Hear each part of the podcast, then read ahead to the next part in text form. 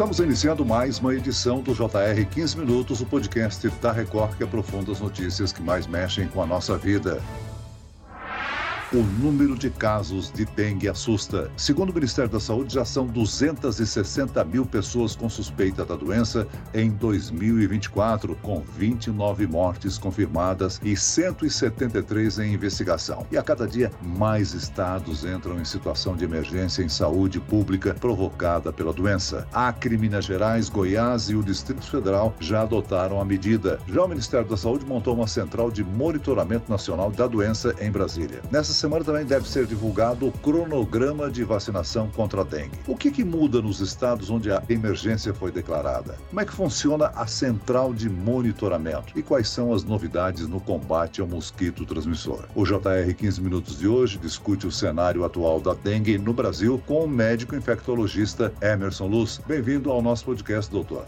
Olá, Celso, olá a todos. É uma satisfação estar aqui novamente para falar sobre saúde, mesmo que seja abordando uma doença que está em franco crescimento em nosso meio. Quem nos acompanha nessa entrevista é a repórter do Jornal da Record no Rio de Janeiro, Natália do Vigo. Natália, a Prefeitura do Rio de Janeiro também adotou o estado de emergência? Oi, Celso. Obrigada pelo convite. Olá, doutor Emerson. Então, Celso, essa medida foi adotada depois de um forte aumento no número de casos da doença. O Rio de Janeiro, assim como outras cidades aqui do Brasil sofre uma epidemia de dengue. São mais de 11 mil casos confirmados nesse ano e um recorde no número de internações, quase 400. E para atender a grande demanda de pacientes, estão sendo criados 10 polos de atendimento e 150 centros de tratamento e hidratação. Doutor Emerson, são medidas que nesse momento se tornam fundamentais para tentar evitar que a explosão no número de casos provoque um grande aumento no número de mortes. Certamente. Há uma estimativa que passem de 4,2 milhões de número de pessoas é, com dengue no ano de 2024. Isso é um alerta muito grande, porque é uma doença que, mesmo que tenha uma taxa de letalidade um pouco mais baixa, ela é uma doença incapacitante, que deixa o paciente pelo menos sete dias em casa, além, certamente, de um óbito que não é esperado, causado por uma doença que pode ser prevenida. Isso sempre será uma tragédia no, no âmbito de uma família. Agora, em São Paulo, a realidade não é diferente, né, doutor? Só nas três primeiras semanas de 2024 foram 1.792 casos confirmados, o maior número nos últimos 10 anos. Em todo o estado, são quase 20 mil casos e até o momento da gravação desse podcast foram sete mortes. Eu pergunto, doutor Emerson, dessa vez quase todo o país sofre ao mesmo tempo com a epidemia de dengue. Isso mostra que houve uma falha no combate preventivo à doença? Nós tivemos uma tendência de crescimento já em 2023, números sempre se mostrando ascendentes, numa ascendência de casos, e certamente esse início de chuvas contribui o afloramento e maior número de casos. Pensando na dengue, sempre como uma doença que está ligada ao regime de chuvas. Quanto mais chove, mais vão aparecer os criadouros, como em quintais, com objetos jogados, aqueles pátios baldios que ninguém cuida, e aí o vetor vai se multiplicar. É uma questão matemática. Quanto mais vetores estiverem espalhando a doença,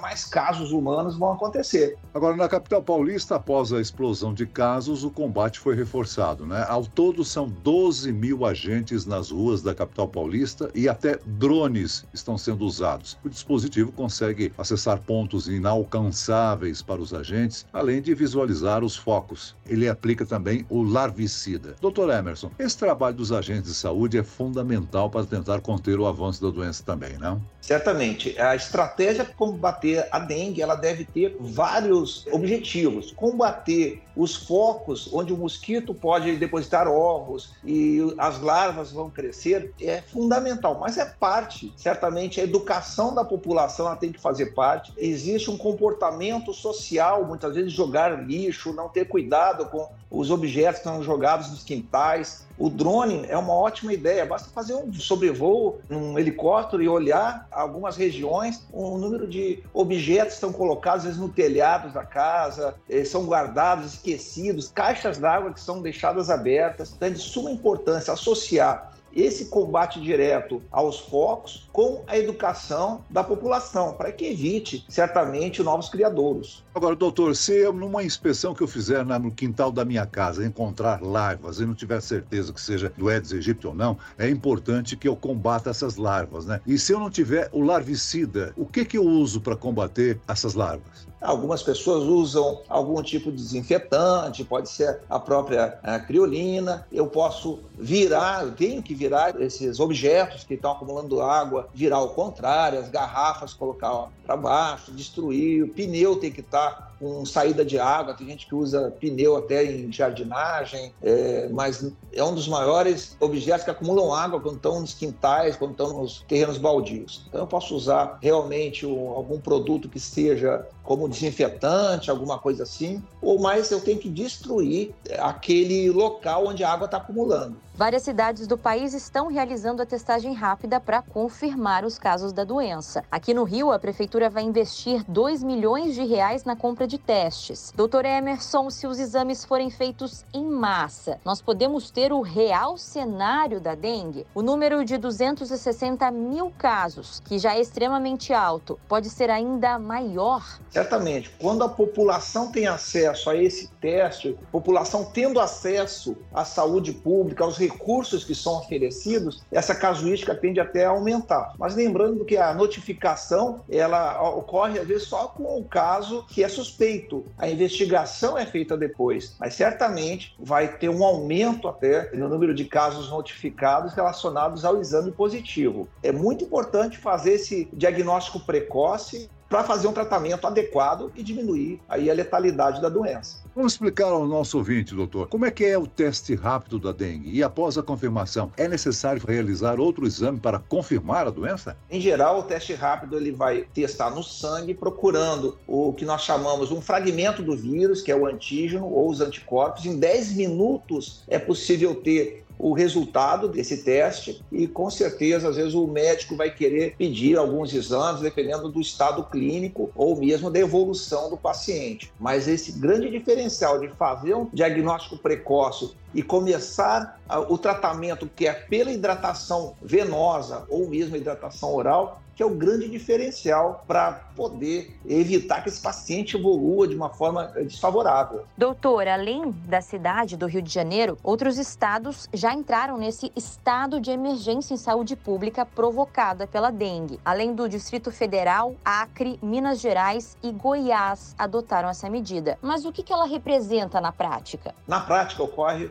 uma diferença na própria arrecadação do município, compras de forma emergencial, mesmo sem licitação, eh, as metas que foram definidas por orçamento, elas podem ser modificadas, tudo direcionando para melhor combater aquela ameaça ou aquela emergência em saúde pública. Então existe maior eficácia em utilizar a máquina pública, que às vezes é muito burocrática, de uma forma mais rápida e prática para realmente diminuir esse risco da população. Aqui no Rio, uma das medidas do decreto da prefeitura é a permissão para que os agentes entrem de forma compulsória em imóveis fechados e abandonados. Doutor, isso pode agilizar o combate ao mosquito? Antes era necessária uma autorização judicial para entrar em imóveis nessas condições? Certamente, quando um imóvel está abandonado, ninguém está observando se tem água acumulada, se tem objetos jogados ali acumulando a água que vai virar um criador para o mosquito. Então, esse tipo de medida vai facilitar o combate ao criador do mosquito e com certeza vai limitar que o vetor se espalhe. Vamos falar do mosquito Aedes aegypti. Todo mosquito pode contaminar? É necessário que o mosquito ele tenha o vírus, ele seja portador do vírus. Então, muitas vezes o Aedes Aedes aegypti é um mosquito que tem hábitos intradomiciliares, ele fica dentro das casas, ele tem hábitos diurnos, então não adianta dormir com o mosquiteiro, ele tem maior atividade sempre ao amanhecer, ao, ao anoitecer também, mas é durante o dia. Geralmente quem está dentro de casa é mais suscetível, crianças, é, donas de casa, pessoas idosas, eles estão mais suscetíveis a serem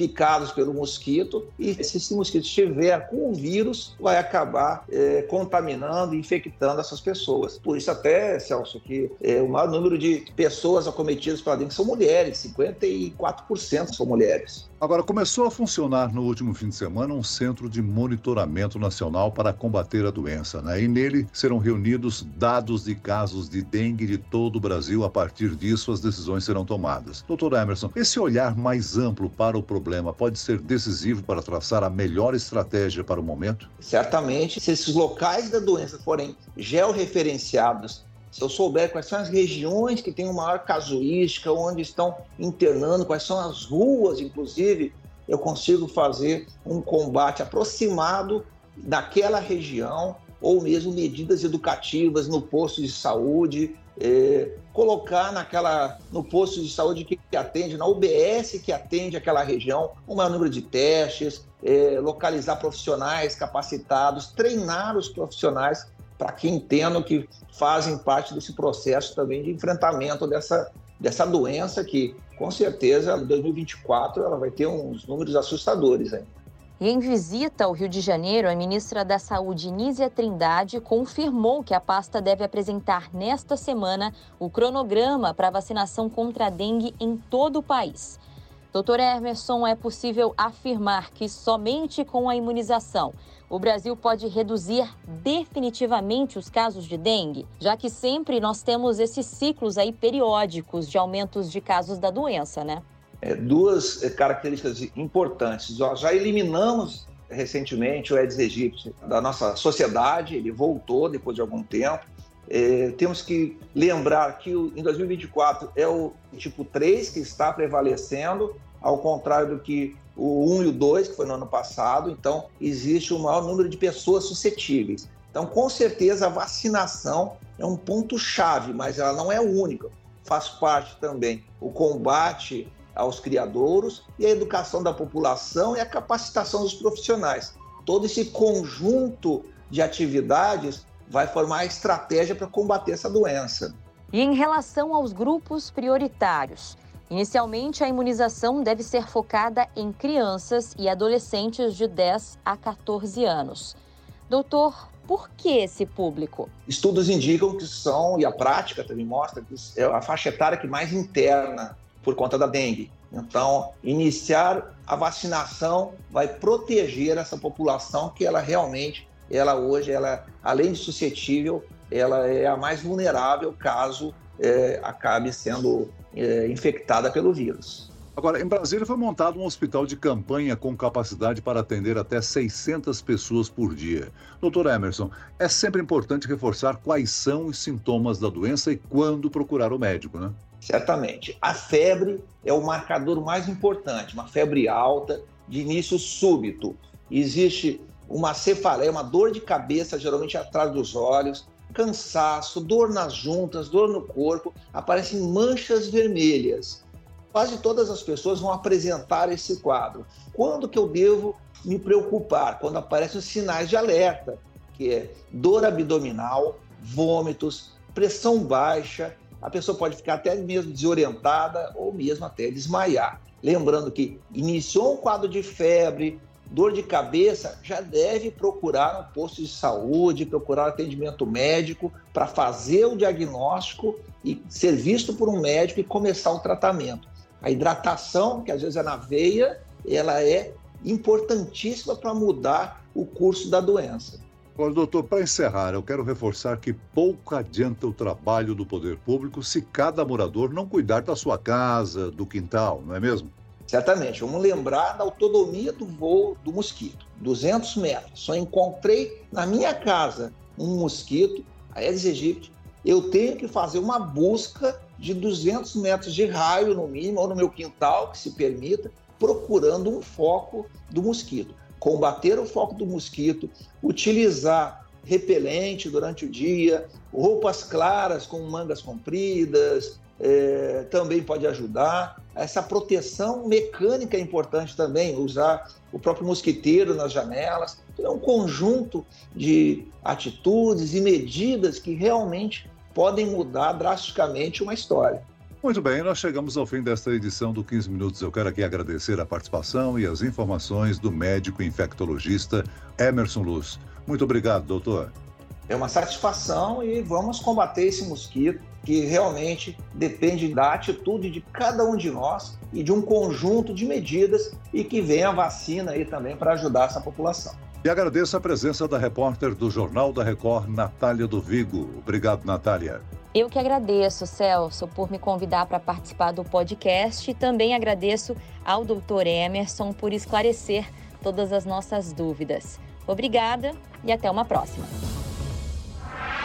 Esse podcast contou com a produção de David Bezerra e dos estagiários Fernando Russo e Isabela Santos. Sonoplastia de Marcos Vinícius, coordenação de conteúdo, Edivaldo Nunes e Deni Almeida. Direção editorial Tiago Contreira, vice-presidente de jornalismo Antônio Guerreiro. Você pode acompanhar o JR 15 Minutos no portal r7.com, nas redes sociais do Jornal da Record e nas principais plataformas de streaming. Eu, Celso Freitas, te aguardo no próximo episódio. Até amanhã.